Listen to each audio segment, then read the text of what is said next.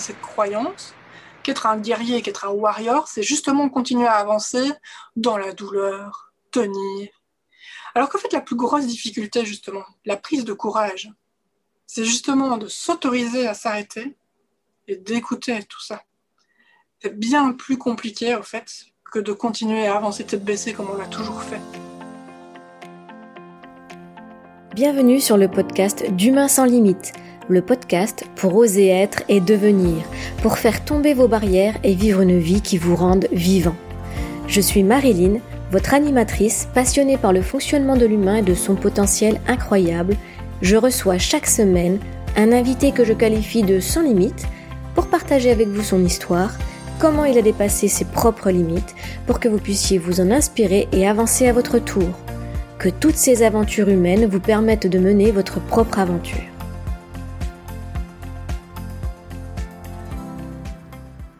Bonjour à toutes. Et à tous. Aujourd'hui, j'accueille Natacha Roquet sur cet épisode d'un Humain sans limite.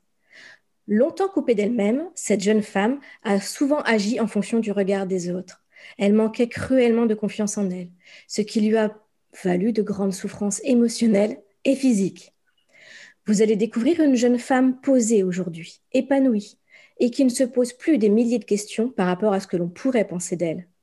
Elle va vous partager son histoire, ses prises de conscience et des clés qui lui ont permis de se libérer de ses croyances. Bonjour Natacha, merci beaucoup d'avoir accepté de te dévoiler un peu pour les auditeurs. Merci beaucoup Marilyn euh, pour ton invitation et puis ben, bonjour à tous. Alors comme je disais, on, te voit là euh, posée, euh, tranquille, voilà, tu, tu sembles bien dans tes baskets, tu sembles bien dans ta peau. Et de ce que je sais, de ce que tu as pu me partager, ça n'a pas toujours été le cas. Est-ce que tu peux un peu nous parler de, ton histoire? Comment tout ça a démarré? Oui, alors clairement, ça n'a pas toujours été le cas. Et si tu m'avais dit il y a une dizaine d'années que je ferais des interviews comme ça, euh, filmées, je t'aurais dit non, non, non, hors de question. Euh, donc en fait, pour euh, faire un petit résumé de mon histoire, donc j'ai eu une enfance pas super heureuse. voilà, je suis arrivée ici pour avec des parents très jeunes, qui voulaient pas spécialement de moi, mais qui n'ont pas eu trop le choix que de me garder. Et euh, voilà, j'avais un père euh, violent, donc euh, j'ai subi aussi un peu de violence quand j'étais enfant. Donc heureusement, tout ça a pu passer en justice. Donc à partir de l'âge de mes 6 ans, je ne l'ai plus vu, mais j'ai des traumas qui sont encore très très présents dans mon esprit aujourd'hui. Et puis j'ai un petit peu passé toute mon enfance à essayer d'obtenir l'amour de ma mère. Mmh. Donc j'ai été la petite fille parfaite, sage, qui ne faisait pas de bruit, qu'on n'entendait pas, euh, qui travaillait super bien à l'école. voilà. C'était mon mode de fonctionnement pour recevoir un peu d'amour, pour, euh, pour sentir que, que c'était OK, au fait, euh, d'exister et que c'était OK que je sois là. Hmm. Et donc, évidemment, ça a été... Mon enfance a été une période de ma vie assez compliquée et je suis arrivée à l'âge adulte assez perturbée, on va dire, avec très peu de confiance en moi. Euh, un mode de fonctionnement ben, toujours basé sur le regard de l'autre, finalement. Tu me parlais de caméléon, en fait, c'est ça? C'est ça. Je m'adaptais, je m'adaptais à l'autre. Donc, au mode de fonctionnement, c'était vraiment, je, alors je suis une introvertie, donc euh, c'est déjà un mode de fonctionnement en soi.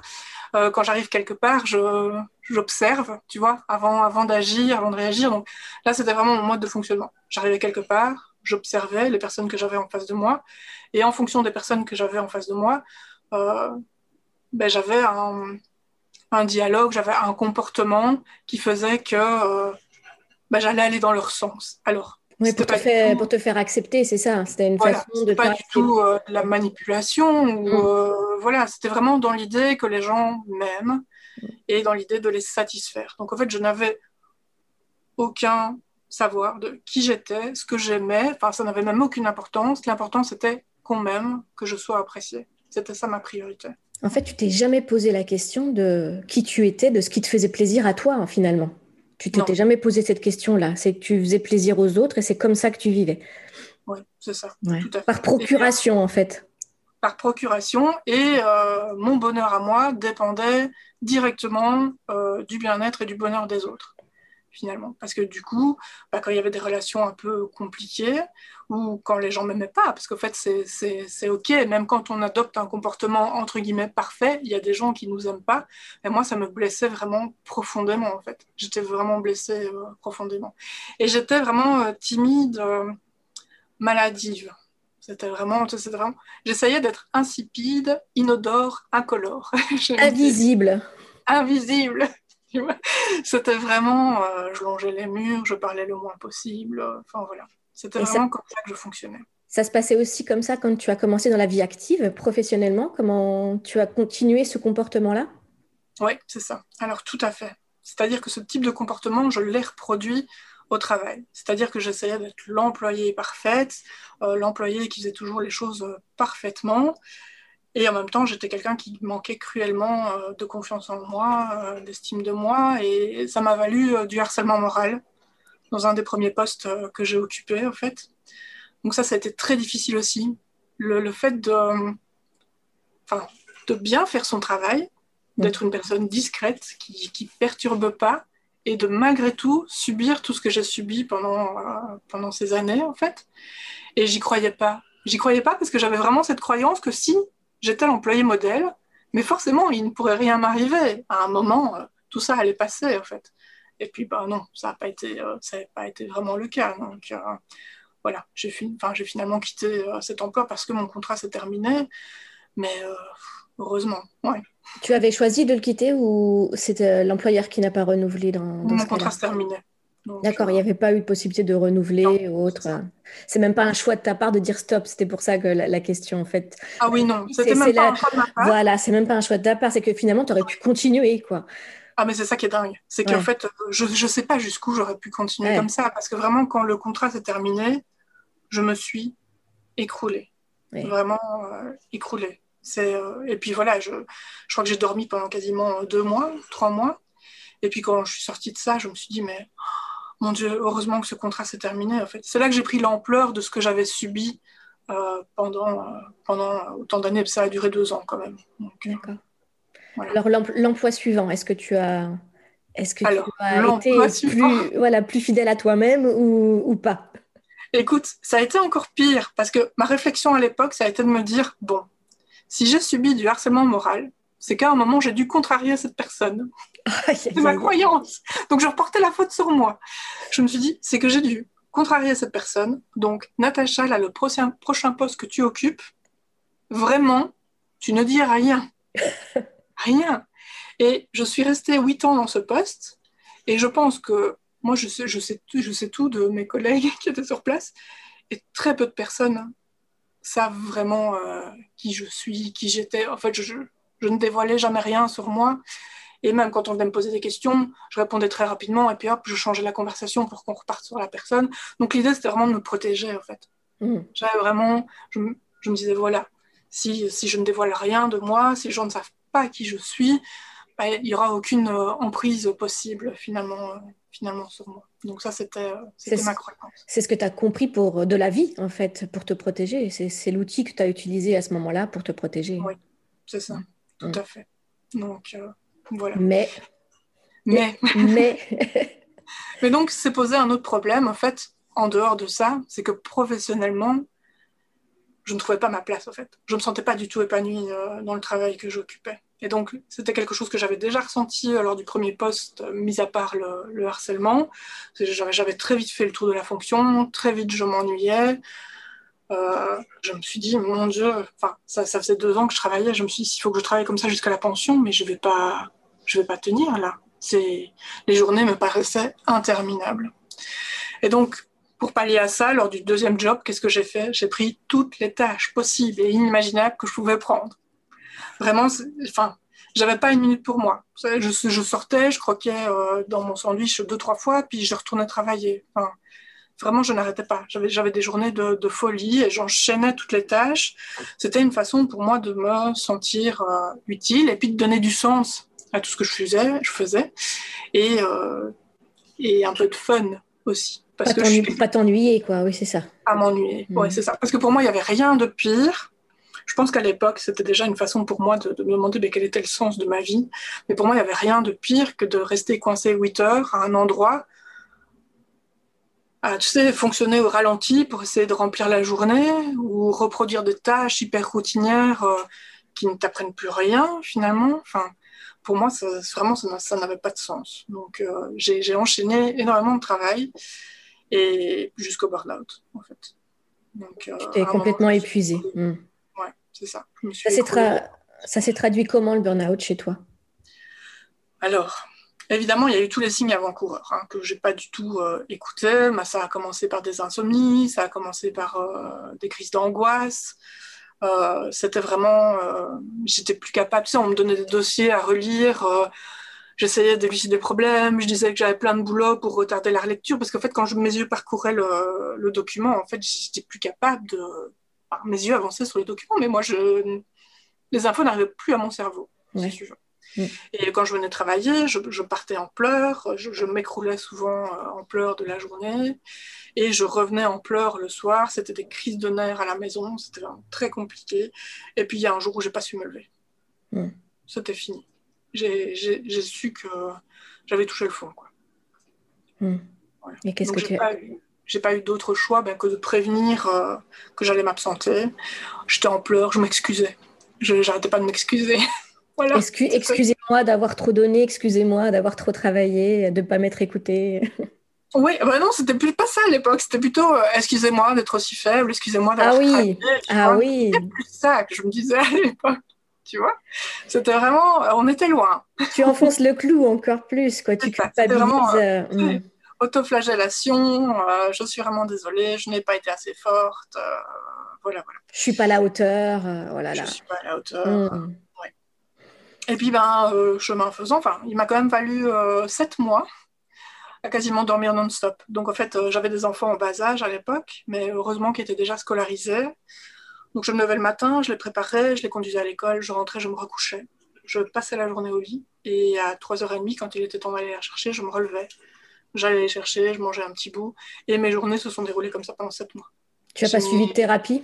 Tu n'as pas, pas demandé d'accompagnement? D'accord. J'ai essayé, en fait incapable. Chaque fois j'arrivais chez un coach, un thérapeute, il me disait écoutez, là, euh, c'est pas possible, il faut, il faut juste dormir là maintenant. Hmm. Donc euh, voilà. Et puis euh, au bout de sept mois, ça a commencé tout doucement, l'énergie est revenue. Et là, du coup, oui, j'ai consulté un thérapeute, j'ai consulté un spécialiste, un docteur spécialiste du burn-out aussi, j'ai consulté une coach. Et donc c'est là, petit à petit, que j'ai pris conscience que tout ça n'était pas arrivé par hasard.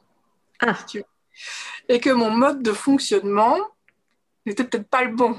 Ah, tu vois? prise de conscience qui pouvait ouvrir vers d'autres choses. Oui, c'est ça. Première euh, prise euh, de conscience, en fait. Et euh, alors, je dirais qu'à cette époque, les prises de conscience ont surtout été environnementales. Donc, prendre conscience déjà que m'ennuyer à ce point-là dans un job, ben, c'est pas tout à fait OK. Enfin, je dirais, alors là, c'est chacun, hein, évidemment. Il y a des personnes qui sont tout à fait capables d'occuper un job euh, pour avoir un salaire, on va dire. Oui, tranquille, sans... oui. Voilà, euh, même si c'est OK pour eux, même s'ils s'ennuient un peu, parce que sur le côté, ils ont d'autres activités avec lesquelles, euh, voilà, dans lesquelles ils se développent, dans, lesquelles ils s'épanouissent. voilà. Alors, chez moi, il faut savoir que bah, tellement investi dans tout ce que je fais, en fait, ma journée de travail, c'est impossible pour moi de, scinder, en fait. il faut vraiment que je trouve du sens, que je donne du sens dans ma journée de travail. Hmm. Voilà. Et donc ça, c'est quelque chose dont j'ai pris conscience à l'époque. Voilà. Et donc, euh, qu'est-ce que j'ai eu envie de faire? J'avais vraiment ce besoin profond de reprendre confiance en moi, de remonter en estime de moi, et puis de chercher professionnellement, hein, professionnellement, c'est important, qu'est-ce qui était OK pour moi, qu'est-ce qui était bon pour moi. Et donc, euh, je suis partie dans un travail d'indépendant. J'ai fait tout autre chose. Euh, voilà, je suis vraiment sortie du milieu dans lequel j'étais en tant qu'employée. Et euh, j'ai testé un job d'indépendant. Et donc, le moment où j'ai monté le projet, ça a été énormément de, travail, en fait, mais ça a été aussi énormément de rencontres parce que j'avais des collaborations avec une trentaine de personnes. Donc, c'était beaucoup de rendez-vous, des rencontres. Je trouvais ça extrêmement riche. Moi, à l'époque, ça m'a aidé aussi à m'ouvrir aux autres, tu vois, à reprendre confiance aussi dans les, autres personnes qui m'entouraient. Et puis, ça m'a permis de reprendre confiance dans ma capacité bah, de mener à bien un projet du début jusqu'à la fin. Et qui dépendait que de toi. Qui dépendait que de moi. Et ça, c'était vraiment la chose euh, vraiment dont j'avais besoin. À l'époque, j'en ai profité, j'ai fait des formations qui étaient destinées aux indépendants, euh, voilà, où justement, il y avait aussi des petits ateliers sur la confiance en soi, la valeur qu'on se donne, euh, mm. des choses comme ça. Donc, tu vois, petit à petit, tu avais un chemin qui, qui se faisait, voilà. Et puis, au bout de ces trois années, eh ben, financièrement, en fait, c'était une activité qui n'était pas du tout lucrative. C'était quelque chose que je savais au moment où je l'ai mis en place mais j'ai privilégié le besoin vraiment de gérer un projet par moi-même et d'aller chercher ce que je valais professionnellement. Oui, c'est ce qui me faisait vibrer. tu voulais apprendre sur toi, tu voulais euh, peut-être voir quelles compétences, jusqu'où tu pouvais aller. Enfin voilà, tu voulais découvrir professionnellement en fait. Oui, c'est ça. Et retrouver, retrouver confiance. Donc ça, c'était OK. Et puis, euh, ben, à la fin, au moment où j'ai décidé de retourner travailler comme employé, je me suis dit, OK, retourner travailler comme employé, mais hors de question de retourner travailler comme employé comme avant parce que j'avais conscience que c'était pas pour moi. Je m'ennuyais trop, c'était pas possible. Quoi. Et donc, du coup, j'ai repris une mini formation euh, de six mois, une petite spécialisation, on va dire, dans ma fonction. Et là, il y avait du coaching aussi offert. Et donc, au moment euh, de faire le coaching, ben, la personne me dit euh, Mais pourquoi tu viderais pas un poste de cadre? Parce que tu vois, tu sais, j'employais un poste d'employé. Parce que la personne me dit ben, Clairement, quand je vois ton CV, parce que évidemment, j'avais gonflé mon CV, tu sais, à force de faire 10 000 activités euh, quand j'étais employée. Donc, voir ton CV, puis voir euh, ce que tu dégages.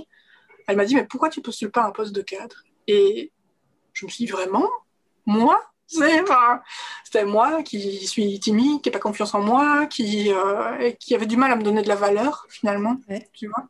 Puisque je, je, prenais la valeur via le regard des autres moi, je pourrais occuper un poste de cadre. Et on a fait du travail là-dessus, hein, quelques séances, jusqu'à ce que j'y crois. Et que je me dis, bah oui, en fait, euh, pourquoi pas? J'ai des compétences, j'ai des compétences humaines, j'ai des compétences professionnelles, donc euh, oui, pourquoi pas occuper un poste, un poste de cadre. Et donc, euh, bah, j'ai trouvé un poste de cadre. Voilà. Et ça s'est bien passé.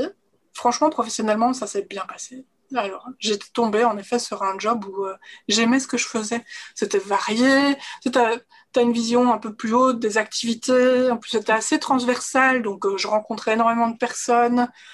Euh, franchement, j'aimais beaucoup ce travail, c'était très riche.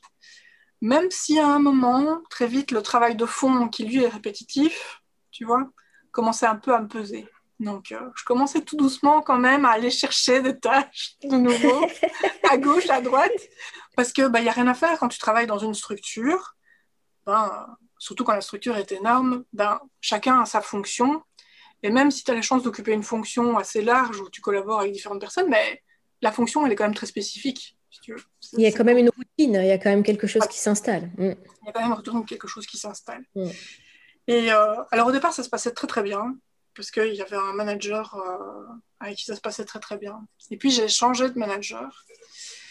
Et alors je ne me rejette pas du tout la faute sur lui, mais ce qui s'est passé, c'est que ce manager m'a replongé dans la relation que j'avais pu avoir euh, dans mon enfance.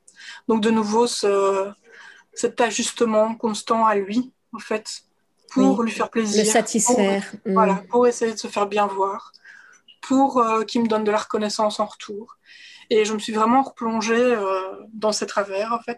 Et petit à petit, bah, ça m'a amené à un deuxième burn-out. Parce que tu l'admirais, en fait, ce manager. C'est parce que tu l'avais mis sur un piédestal pour que tu te recomportes comme ça. Tu sais pas ce qui t'a emmené dans ce changement de... Non, tu sais pas. Si, je pense ah. que c'est... Alors, ce qui se passe, c'est que dans la vie, il y a des choses qui sont bien ancrées. Il y a vraiment des choses qui sont très, très bien ancrées dans notre cerveau. Et même si on en prend conscience, eh bien, malgré tout, parfois, dans certaines circonstances, il y a des automatismes qui se redéclenche automatiquement. Et donc, lui, il avait cet aspect justement, tu sais, où le précédent manager était plus dans la collaboration, tout le monde au même niveau, voilà. Lui, il avait plus ce statut, cette posture de je suis ton manager. Voilà. Et tout ça m'a replacé dans une position parent-enfant. Ouais. Tout simplement. Donc je suis retournée dans mes travers de euh, adaptation permanente, euh, euh, vivre mon job au travers de son regard à lui, de ses remarques à lui, voilà. Et donc évidemment, bah, tout ça m'a conduit à un, deuxième burn-out. Voilà. Avec des signes avant-coureurs aussi? Tu ah l'as vu venir aussi? Avec des signes avant-coureurs, qu'évidemment je n'ai pas voulu écouter parce que d'autant plus, ça m'était déjà arrivé. J'avais fait tout un travail sur moi. Et je m'étais dit, bah non, pas deux fois, c'est pas possible. Eh oui. C'était l'environnement qui ne me convenait pas, là l'environnement professionnel me convient. Donc en fait, il n'y a, y a aucune raison. Euh, j'ai appris, donc ça ne m'arrivera plus. Ça, hmm. c'était ma croyance. Les insomnies sont arrivées, les problèmes de concentration, euh, enfin vraiment euh, plein de problèmes physiques, des douleurs, de l'essoufflement, alors que j'étais plutôt sportive et mon souffle était ok. Là, je montais quelques marches, j'arrivais plus à respirer. Enfin, et puis un jour, en fait, une nuit plutôt, je me suis réveillée et j'avais vraiment des acouphènes terribles et une hyperacousie. Donc, euh, je me suis levée, j'ai été aux toilettes et le fait de tirer la chasse me faisait mal aux oreilles. Ah je, tirais les, draps sur moi, j'avais vraiment l'impression qu'on me chiffonnait un papier euh, sur le côté de l'oreille. C'était terrible. Et donc, euh, je me rends chez mon médecin qui me dit Tiens, bizarre, je ne vois rien dans tes oreilles qui me dit bah écoute, je te mets la journée et puis ça va passer, il n'y a pas de raison. Puis moi je m'inquiète quand même, tu vois, je me dis les oreilles, tu vois, enfin voilà. Qu'est-ce que, je, qu'est-ce que je ne veux pas entendre, on dirait aujourd'hui, tu sais. Et donc moi je me dis bah, je vais aux urgences quand même. Et là aux urgences, je me fais ausculter et en fait j'avais vraiment perdu une partie de mon audition. Et euh, bah, le spécialiste me dit, écoutez, vous avez été à un concert, euh, vous avez été près des baffes ou des trucs comme ça. Mais non, pas du tout. Il me dit, vous avez vraiment les oreilles abîmées, comme si vous aviez eu un, choc lié à la musique euh, trop forte. Euh. Mais non, enfin, limite, il ne me croyait pas. J'ai rien fait. Donc, je ne comprenais pas trop. Donc, je suis repartie de là avec un traitement. Et il m'a dit, ben voilà, voilà le traitement, mais je ne peux pas vous certifier que votre audition va revenir. Euh. Et donc, évidemment, ce que je fais le lendemain, je suis retournée travailler. Mais oui. avec mes bouchons dans les oreilles la warrior, la warrior. C'est ça. Genre la warrior, je suis forte, ça va aller. C'est rien, ça va, ça va aller. Ouais, j'entends rien, je suis fatiguée, j'en peux plus, mais je vais pouvoir assumer. C'est ça. C'est un petit truc euh, comme ça, pas de souci.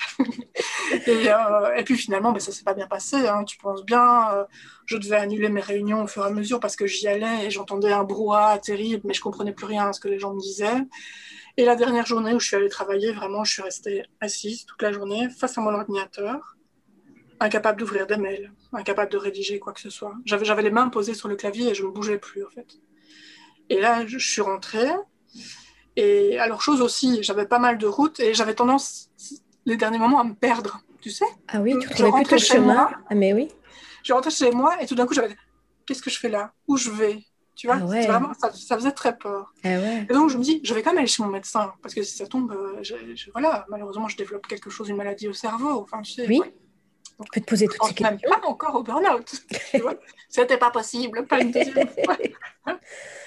Et puis, ben, évidemment, quand j'explique tout ça à mon médecin, il me dit écoute, euh, je crois que clairement, là, c'est évident, c'est la fatigue, donc euh, je vais t'arrêter. Voilà. Et là, ça a été, euh, pour moi, ça a été vraiment super difficile à accepter. Ouais. J'ai été dans le déni, mais très, très longtemps parce que je comprenais pas. J'avais travaillé sur moi, j'avais changé mon environnement de travail, j'avais un travail qui, ok, même s'il y a toujours une part de routine où je sais maintenant que pour moi c'est difficile, c'est très très important pour moi de continuer à apprendre, euh, mais en soi, c'était quand même déjà une énorme évolution par rapport au travail que j'avais avant, donc euh, pourquoi? Je, je comprenais vraiment pas d'où venait le problème en fait. Et donc euh, j'ai été dans le déni comme ça, comme ça plusieurs mois jusqu'à un déclic en fait. Euh, alors il y a eu plusieurs déclics. Hein. Il y a eu euh, d'abord un échange avec mon manager. Parce que, en fait, je restais en contact avec mon manager parce que mon idée c'était de retourner travailler le plus vite possible.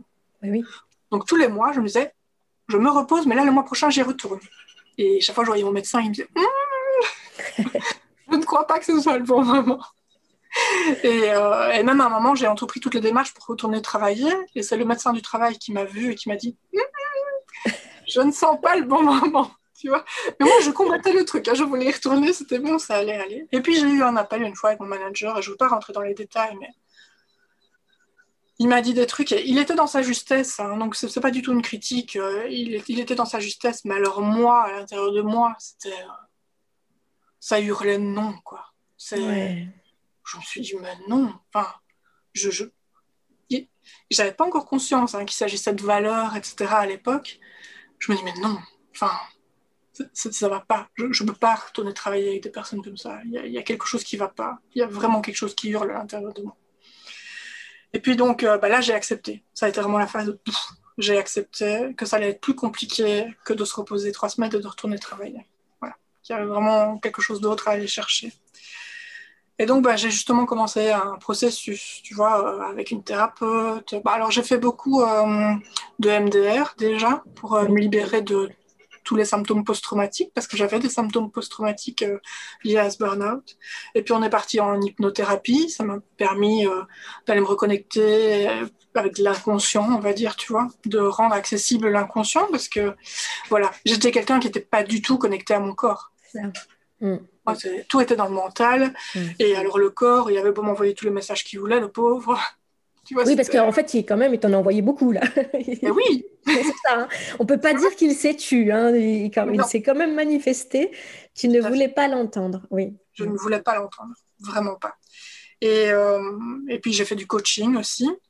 Et puis, ben, quand j'ai fait ce coaching, ça m'a permis de prendre conscience ben, qu'en fait, c'était OK que je m'ennuyais dans mon job. Parce que pour moi, c'était super important de continuer à apprendre, euh, j'ai tout le temps, j'ai été quelqu'un qui a toujours aimé comprendre en fait. J'allais toujours chercher plus loin l'information, que ce soit pendant mm. mes études, pendant mon travail. Je me suis jamais satisfaite de juste l'info que j'avais devant moi. J'avais toujours 10 000 questions qui m'arrivaient. Euh, alors j'allais chercher l'info, etc. une curieuse, une curieuse en fait, c'est ça, curieuse de savoir. Curieuse, oui. besoin mm. de, savoir, de comprendre. Et puis euh, bah, finalement, quand j'ai fait un test de personnalité, et puis le coach m'a dit, mais vous savez, vous êtes vraiment quelqu'un bah, d'addict au travail, déjà, hein, le mot a été posé, donc euh, addict au travail, et qui en plus a vraiment une énorme conscience de faire son travail euh, parfaitement. Il y avait aussi euh, l'empathie qui ressortait énormément, donc vraiment cette empathie, cette bienveillance envers les autres. Donc il me dit quelque part, vous êtes un peu l'employé parfaite pour votre employeur, mais pour vous, vous êtes une vraie bombe à retardement. C'était vraiment, euh, c'était vraiment ça le message. Et je me suis dit, quand ça paraissait une bonne chose à mes oreilles, de me dire, euh, j'aime beaucoup travailler, euh, je suis quelqu'un qui aime bien faire son travail, je suis quelqu'un qui est empathique, qui est bienveillant avec les autres. Mais ça confirmait tout ce que tu as mis en place depuis toutes ces années, finalement. Ça confirmait ça. Il venait confirmer quelque chose que tu, que tu faisais depuis des années. Je suis l'employé idéal. Enfin voilà, je, je fais bien mon travail, j'aime travailler, j'aime les gens ça confirmait ça. Donc ça pouvait être agréable à tes oreilles. Ben oui. Et puis mm. c'était surtout euh, à quel moment c'est un défaut? Parce que tu sais, moi du coup, je croyais ben que c'était moi le problème. Encore une fois, je me dis, ben, c'est toi qui n'es pas assez forte, qui n'es pas assez si. Euh, voilà, mm. autoflagellation hein, encore. Et puis là, tout d'un coup, je me suis dit, et si au fait, j'avais des qualités, mais qui ne sont pas juste adaptées à l'environnement euh, dans lequel je travaille et là, j'ai entamé un travail qui a été totalement différent du fait de chercher ce qui était OK dans mon environnement. C'était qui je suis, moi, vraiment? La vraie question. Voilà. Maintenant, mm. moi, je m'arrête. Et qui je suis? C'est quoi mes qualités? C'est quoi mes défauts? Euh, Qu'est-ce valeurs mm. Mes valeurs Qu'est-ce qui me motive vraiment dans la vie Après, on, je vais chercher, enfin, au fur et à mesure, on va chercher plus loin. Hein, mes croyances. Quelles sont mes croyances limitantes Enfin, voilà. Et j'ai vraiment euh, pris ce temps, en fait, pour aller vraiment me reconnecter euh, avec moi-même. Et là, bah, tout s'est éclairé. C'était vraiment... Euh, tout d'un coup, ça a donné du sens, en fait, à, tout ce que j'avais vécu. Tout d'un coup, je comprenais aussi toutes les réactions que j'avais eues, je comprenais tout ce que j'avais vécu. Enfin, ça... Je sais pas, tout d'un coup, j'ai pu lire toute mon histoire comme si c'était OK, comme si il y avait même un moment euh, de la gratitude envers ce que j'avais vécu. Parce que je m'étais dit que si j'avais pas vécu tout ça, ben aujourd'hui, euh, je serais sûrement toujours en pilote automatique, à essayer de faire plaisir, à essayer d'être la personne parfaite que je pensais qu'il fallait que je sois. Et plutôt que d'être vraiment reconnectée avec ma boussole intérieure et puis de m'engager sur un chemin qui n'est pas le chemin que je m'étais déterminé au départ, mais qui est un chemin qui me correspond euh, tellement mieux. Donc, Aujourd'hui, avec ce recul que tu as, il y a des choses que tu ferais différemment? Eh bien, c'est compliqué, euh, justement. C'est comme tu as de la gratitude avec ce que tu as traversé. Est-ce que tu peux dire que finalement, il y a quand même peut-être quelque chose que. Peut-être éviter le deuxième burn-out? Enfin, je ne sais pas, mais avec le recul, est-ce que tu te, tu te poses cette question ou... En même temps, je pense que le deuxième burn-out, il m'a permis d'aller me reconnecter vraiment à qui j'étais. Parce que le premier burn-out, tu sais, enfin voilà, j'ai plus fait une analyse autour de moi, modifier mon environnement, et j'étais pas trop allée explorer euh, à l'intérieur de moi. Hmm. En fait, on peut dire que, euh, tu vois, j'avais fait une exploration un peu incomplète, quoi, à l'époque. Mais qui t'arrangeait un peu. C'est ça, probablement. Parce que, enfin, l'air de rien, ça demande euh, du courage de, de s'arrêter, d'aller, de pouvoir faire un reset complet. Hmm. Et puis, de, tu vois, à 40 ans, de se dire, je me suis construite une vie qui n'était pas vraiment basé sur mes besoins à moi, sur mes valeurs. Et c'est OK. Mais à partir de maintenant, j'entame le changement. Oui, hein? maintenant, il n'y a plus de négociation possible sur ces items-là. Ouais. Mm. c'est ça. Mm. Et ça, c'est voilà, c'est plus compliqué que de changer de job et de se dire, tiens, je vais. En tout cas, moi, je l'ai vécu comme ça. Hein. C'était plus compliqué parce que. Parce que voilà. Mais en même temps. Euh, donc, non, tu ferais pas différemment. Mm. Je, ne ferais pas différemment. Ce que je regrette, et encore une fois, j'ai même pas de regret à avoir parce que je comprends pourquoi j'ai eu ce comportement. Je m'écoutais pas. Mm. des fois, j'entendais, il y avait des petits messages qui arrivaient, ma petite voix, je, je m'écoutais pas. Mais en même temps, tu sais, comme j'ai eu une enfance pas super euh, épanouie, hein, pas super, euh, voilà. Le côté, euh, je coupe mon mental de mon corps, c'est aussi un mode de défense. Ça te permet de, moins souffrir. De moins souffrir. Dans un premier temps, en fait. Parce que sur du long terme, ça fait souffrir, mais dans un premier temps, ça permet de ne pas souffrir. Mm. Parce que d'autant plus, moi, je suis une hypersensible, donc quand je ressens les émotions, euh, c'est toujours euh, puissance 10. Ben oui. Et mm. donc, du coup, ben, forcément, euh, chaque chose qui m'arrivait dans la vie, c'était juste terrible, donc je, préférais couper, quoi. Comme ça, je chantais plus rien. Donc, oui, si j'avais pu m'écouter plus tôt, ça aurait été bien, mais en même temps, je comprends tellement pourquoi j'y suis pas arrivée que c'est OK. Je me pardonne. oui, ça, c'est beau. mais justement, en plus, si tu croisais la Natacha de, 20 ans maintenant, tu la croises, tu lui dirais quoi? Oh là là. C'est compliqué hein, comme question. Hmm. Je crois que je lui dirais d'avoir confiance.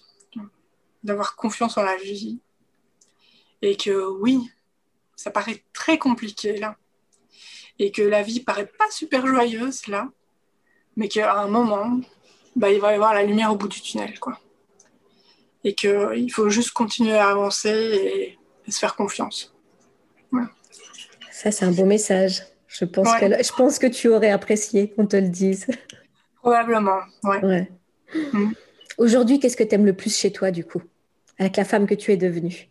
Eh bien, aujourd'hui, ce que j'aime le plus chez moi, c'est ce que je pensais être mon plus gros défaut. C'est ce que j'essayais de gommer depuis des années, c'est-à-dire ma bienveillance envers les autres, mon amour envers les autres et mon empathie. Et c'est OK, en fait. Tu sais, enfin, une fois, je, me, souviens, quand justement j'envisageais de retourner travailler, j'ai une amie qui m'a dit Oui, mais OK, mais si tu retournes travailler, stop d'être trop gentil, stop d'aider les autres, tu travailles que pour toi et euh, c'est tout. Et là, dans, à l'intérieur de moi, pareil, ça a crié, mais non Mais oui. Parce qu'en fait, c'est pas moi. Donc, euh, je veux pas jouer ce rôle, ça pourra jamais aller. Donc, euh, voilà. Maintenant, en fait, j'ai totalement accepté ça. Et pour moi, à partir de quel moment être bienveillant, être gentil et collaboratif, en fait, euh, c'est des défauts? Ben, pour moi, en fait, à aucun moment.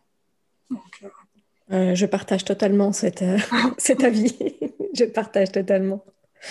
Alors aujourd'hui, tu rencontres des nouveaux défis à surmonter? Est-ce qu'aujourd'hui, tu as de nouveau des petites choses euh, qui peuvent venir te secouer, te remuer euh, par rapport à Natacha que tu es devenue, par rapport au projet que tu mets en place? Est-ce qu'il y a de nouveau des petites choses qui, des fois, se, réveillent et que tu dis Ah, là, j'écoute et là, je fais attention Ou est-ce que ça t'arrive encore et comment tu fais?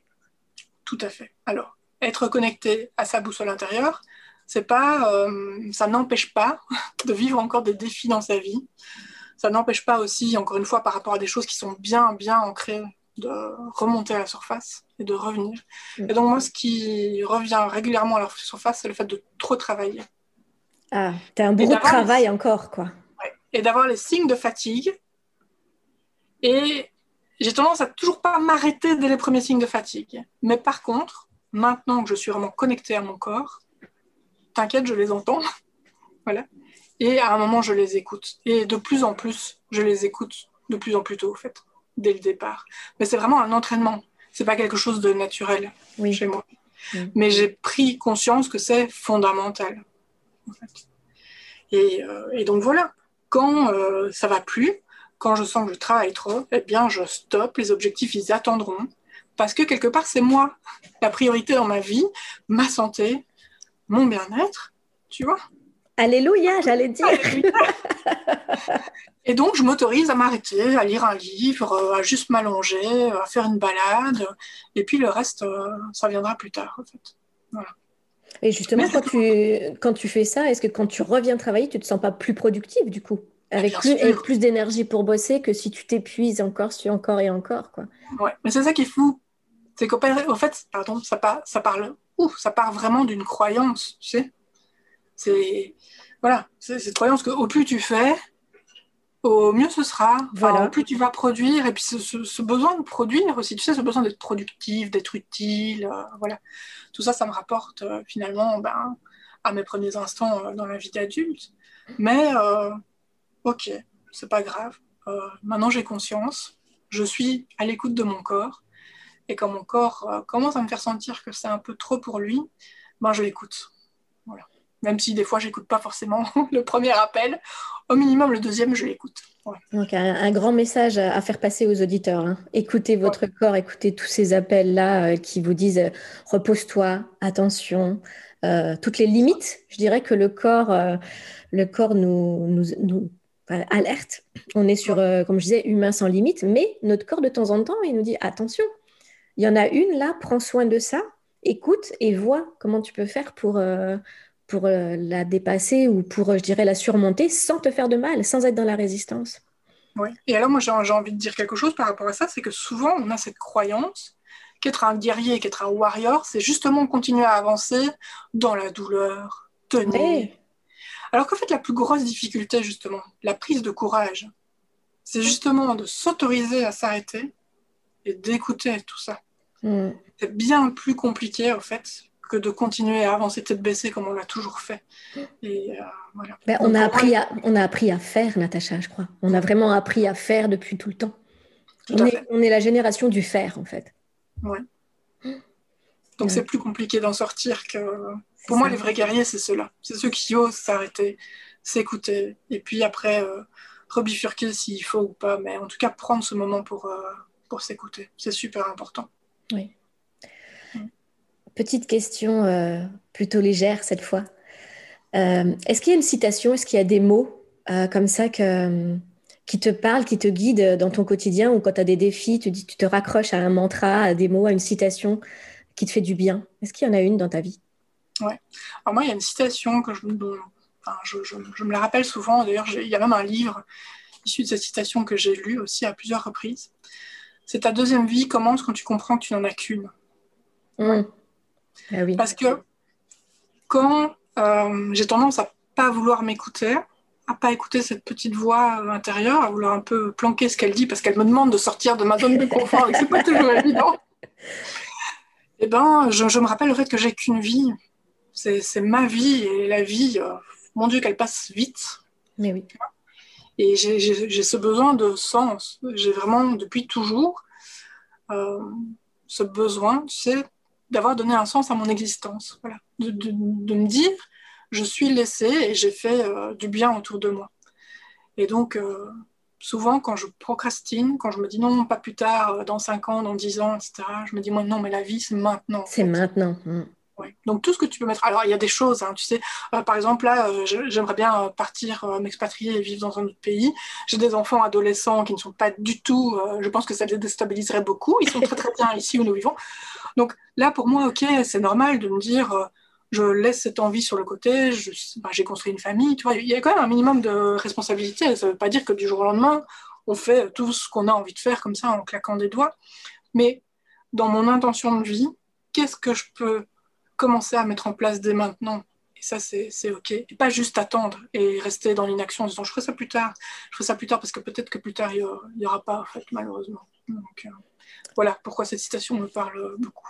Et c'est vrai que par rapport à ce qu'on disait tout à l'heure sur le faire, on a appris euh, à faire, faire, à faire tout le temps. Mais par contre, à s'occuper de soi, non. Donc, à mettre des actions pour s'occuper de soi, on ne le fait pas.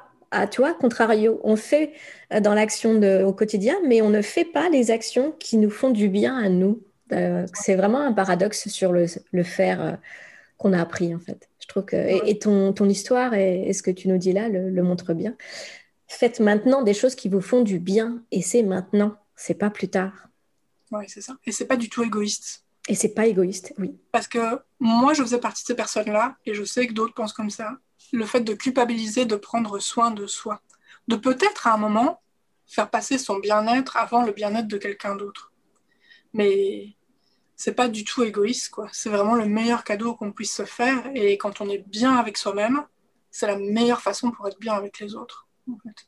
Euh, ben, c'est le meilleur cadeau pour toi et après, ça sera le meilleur cadeau pour l'autre parce que quand toi, tu es rempli et nourri, tu es d'autant plus disponible et présent pour l'autre. Mais si tu es à moitié fatigué, si tu fais des choses à moitié, c'est pas un vrai cadeau que tu offres. Donc, euh, c'est dans ce sens-là que c'est pas égoïste. C'est que tu le fais pour toi et de toute façon, ça servira dans ton entourage. C'est ça, c'est ça qu'il faut prendre conscience, je pense. Euh, dans cette émission, euh, dans, ce, dans, ce, podcast, je, je parle euh, de mes dadas, qui sont les neurosciences, l'écoute du corps, on en a beaucoup parlé cette fois, des, de la sophrologie, enfin des exercices comme ça, mais aussi j'aime parler un peu de tout ce qui est spiritualité, de tout ce qui est mystérieux. Est-ce que tu as des, anecdotes, est-ce que tu as un partage à, faire à ce niveau-là Est-ce que tu as vécu des fois une, une, expérience, on va dire, inexplicable qui pourrait qui pourrait nous, nous interpeller? Oui. Alors, il n'y avait pas plus cartésienne que moi. Je suis scientifique à la base, hein. donc en fait, euh, moi je ne crois que ce que je vois, et euh, vraiment il n'y avait pas plus cartésienne que moi. Voilà, c'est un très bon résumé comme ça. Et il y a eu vraiment deux moments euh, super importants qui ont fait que, bah, qui m'a conduit à l'éveil spirituel, si tu veux, à se dire que finalement, il y a peut-être plus que ça. Il n'y a pas que le visible. Il n'y a pas que le visible. C'était vraiment donc pendant cette reconstruction après mon deuxième burn-out, j'ai fait énormément de méditation parce que j'avais beaucoup de troubles anxieux, d'insomnie, etc. Donc je me suis vraiment investie dans la méditation. Très compliqué pour moi parce que moi qui étais toujours dans l'action, se poser euh, et se centrer sur soi, c'était très compliqué, mais pas à pas, j'y suis arrivée jusqu'à méditer tous les jours jusqu'à une demi-heure. Tu vois. Bravo. Euh, et un jour, je vais chercher mes enfants à l'école et sur le chemin du retour, en fait, je ne sais toujours pas ce qui s'est passé. Je regarde autour de moi et le monde n'avait plus du tout les, mêmes couleurs. Je sais pas, j'avais l'impression que tout était magnifique. Plus éclatant Éclatant, oui, mmh. c'est ça. Les, les, couleurs étaient différentes. Partout où je posais mon regard, j'avais l'impression que tout était magnifique. J'étais envahie d'une gratitude énorme d'être là, d'être en vie, de, de vivre dans ce monde. C'était terrible. Et quand je suis rentrée chez moi, j'étais un peu perturbée. Et je, me suis dit, je vais aller m'acheter un appareil photo parce que je voulais immortaliser. Mais puis je me suis rendu compte, tu vois, qu'en essayant de photographier, malheureusement, je n'avais pas à rendre ce que moi je voyais à travers mes yeux. Et c'était vraiment, enfin, c'était fantastique parce que tout d'un coup, c'était comme si je voyais pour la première fois le monde qui m'entourait. Mmh, c'est beau. Et, je me suis rendu compte à quel point euh, on avait enfin moi en tout cas, j'avais peu conscience du monde qui m'entourait, à quel point ce monde était beau et à quel point c'était ok au fait de juste s'émerveiller pour un oiseau qui passe, euh, voilà une fleur que tu vois sur le bas de la route. Euh, Donc là, ça a été déjà euh, un premier petit éveil, on va dire, petit éveil. Et donc le deuxième gros éveil vraiment qui s'est passé, c'est que à un moment, je travaillais sur ma mission de vie. Mmh. Donc tu sais, l'idée de donner un sens à ma vie, l'idée que professionnellement, je suis tellement investie que ma profession doit faire partie du sens de ma vie. Donc, je veux trouver un sens à ma une mission de vie, si tu veux. Et j'étais en train de, réfléchir, regarder mes talents, mes moteurs, ce que, ce j'aime, mes valeurs, etc. Et puis tout d'un coup, je m'imagine euh, dans un groupe d'individus, tu vois, euh, tout le monde se donne la main. Et j'imagine euh, énormément d'amour, énormément de bienveillance, vraiment, je, l'ai dessiné à un moment, c'était vraiment un cercle de personnes qui se tiennent la main avec un énorme cœur au milieu. Et puis j'ai été envahie, mais d'un. je sais même pas vraiment l'expliquer en fait. C'était vraiment une espèce de, joie, de, chaleur, de. Et c'est comme si on était venu me dire, euh, c'est comme si ça venait de l'extérieur, comme ça, c'est ta mission de vie. Et je t'assure, j'ai été très, très perturbée. J'en ai pleuré, je me suis dit, euh, mais qu'est-ce qui m'arrive tu sais, À un moment, tu te dis, euh, je deviens folle. oui, oui, oui.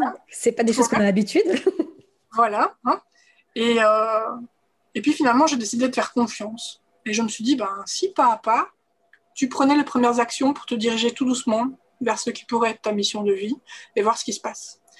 Et honnêtement, depuis que je fais ça, pareil, on parlait de synchronicité, euh, j'y croyais pas, je me disais non, mais voilà. Et vraiment, c'est cette impression que tout se met en place sur mon chemin pour pouvoir me consacrer euh, à ma mission.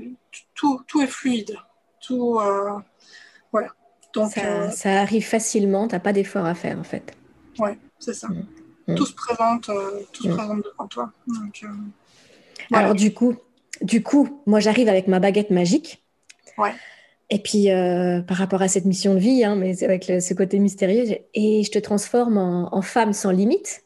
Tu peux tout faire, tu vois, tu as, tout pouvoir. Ce serait quoi tes trois priorités? Alors, attends, je reprends mes notes. Parce que j'avais notes, euh, hop, hop, par rapport à la baguette magique. Alors, ce que j'aimerais vraiment, par rapport, encore une fois, à cette vision, à ma mission de vie, etc., c'est vraiment un monde rempli d'amour, collaboration et de bienveillance. Alors tu me diras, oui, ok, un monde de bisounours. Le monde de oui, oui, le monde de bisounours, oui, c'est ça. Mais non, parce que tu sais, j'ai quand même conscience, dans le monde, il y a la dualité. Tu vois, sur Terre, il y a la dualité. La dualité fait partie de la vie. Donc, en fait, pour, euh, il, y aura toujours des parts d'ombre. En fait. Mais c'est plus comment on réagit à ces parts d'ombre. Oui. Parce que pour moi, réagir avec amour et bienveillance, c'est tout à fait différent que de réagir avec colère et violence. Donc, ok, on ne vit pas dans un monde de bisounours et il va toujours se passer des choses euh, difficiles à vivre. Et... Mais comment je réagis par rapport, euh, par rapport à ça? À ce qui se passe autour de moi. Mm. Ouais, c'est ça. Et par, par, rapport à ça, du coup, si tu vois, si avec ma baguette magique, je pouvais aller agir directement sur l'individu, ce serait justement de que chaque individu prenne conscience que c'est ok, en fait, d'aller se reconnecter avec qui il est vraiment. Et c'est OK d'être qui il est vraiment dans cette vie. Pourquoi? Parce que je suis persuadée que si les gens sont bien avec eux-mêmes, bah forcément, ça va faire effet, euh, effet boule de neige, effet papillon, tu vois. Tout ça, en fait, ça va se répercuter sur les personnes qui nous entourent. Et donc, la clé, vraiment, c'est s'autoriser à aller se reconnecter vraiment euh, à ses vraies valeurs, euh, à la personne qui en est. Et ça, c'est compliqué, donc je crois qu'il faudrait une baguette magique pour aider. Ouais. On va y aller toutes les deux avec nos baguettes magiques. On va aller, on va aller mettre, des, petites graines un peu partout pour que chacun puisse se reconnecter à qui il est, bah, au cœur, hein, j'allais dire. C'est tout l'amour que tu as ressenti, là, toutes ces sensations que, dont tu nous parles. Si tout le monde pouvait ressentir ça, je pense qu'à un moment donné, il y a, quelque chose qui devrait sortir dans ce monde-là de, beau et de grand. quoi. En tout cas, c'est ma croyance. Ouais. et j'œuvre dans ce sens, à, mon échelle. Mais euh, oui, voilà. comme tu viens de le dire. C'est ça. C'est ça. Bah, merci beaucoup, Natacha, pour, euh, pour tout ton partage, pour, euh, pour avoir osé te mettre un peu à nu avec nous. Ah, merci beaucoup pour ton invitation, Marilyn. Oui, je pense que ça va parler à beaucoup de personnes, cette histoire de, même de double burn-out aussi, de non-écoute de soi. C'est pas parce qu'on a traversé quelque chose de difficile que rien n'arrivera après si on ne va pas chercher dirais, le nœud du problème, le fond du problème, que ça prend du temps, que ça prend aussi euh, une vraie détermination, une vraie volonté, parce qu'on a vite fait de retourner dans des anciens schémas. Et, si, je peux, si, je peux, ajouter quelque chose par rapport à ça, un message qui est super important pour moi à faire passer. Oui. Et donc, toutes les personnes qui nous écoutent, là, euh, si vous connaissez des jeunes adultes qui ont vécu une enfance euh, difficile, justement, où ils ont été maltraités, ou ou tout simplement ils n'ont pas eu des parents qui, ont, su les porter, qui ont su faire, qu'ils ont eu confiance en eux, bah, leur transmettre le message qu'en fait, euh, c'est OK. Ils ont tout ce qu'il faut à l'intérieur d'eux-mêmes pour se construire la vie qu'ils ont envie d'avoir. Donc ne surtout pas penser que parce que l'enfance ne s'est pas passée euh, idéalement, ça fait de vous un humain, un être humain détruit qui ne pourra jamais se reconnecter à ses vrais besoins et ses vraies valeurs. Donc euh, ça, c'est un message euh, voilà, qui me tient vraiment à cœur de faire passer. On a tous clés en nous et on est tous plein de valeurs. Voilà, quoi qu'on ait. Merci pour ce magnifique message. Oui, merci beaucoup. Au revoir, Natacha. Au revoir, À très bientôt. Merci, au revoir. Merci d'avoir écouté ce nouvel épisode d'Humain sans limite. Maintenant, arrêtez-vous un instant et écoutez-vous. Est-ce que cet épisode vous a parlé? Est-ce que cet épisode résonne en vous? Quels sont les éléments abordés par mon invité aujourd'hui que vous pourriez utiliser, améliorer? Qu'est-ce que vous pourriez découvrir en vous? Et si avec ma baguette magique, je vous transformais, vous, en humain sans limite quelle serait votre priorité pour créer votre nouvelle vie?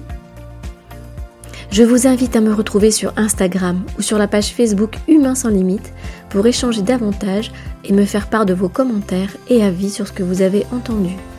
Je compte sur vous pour partager encore et encore ce podcast, pour parler des épisodes que vous aurez entendus, qui vous auront inspiré, pour que chacun puisse découvrir et s'inspirer à son tour de ces histoires de vie. Merci et à bientôt pour une nouvelle histoire d'humains sans limite.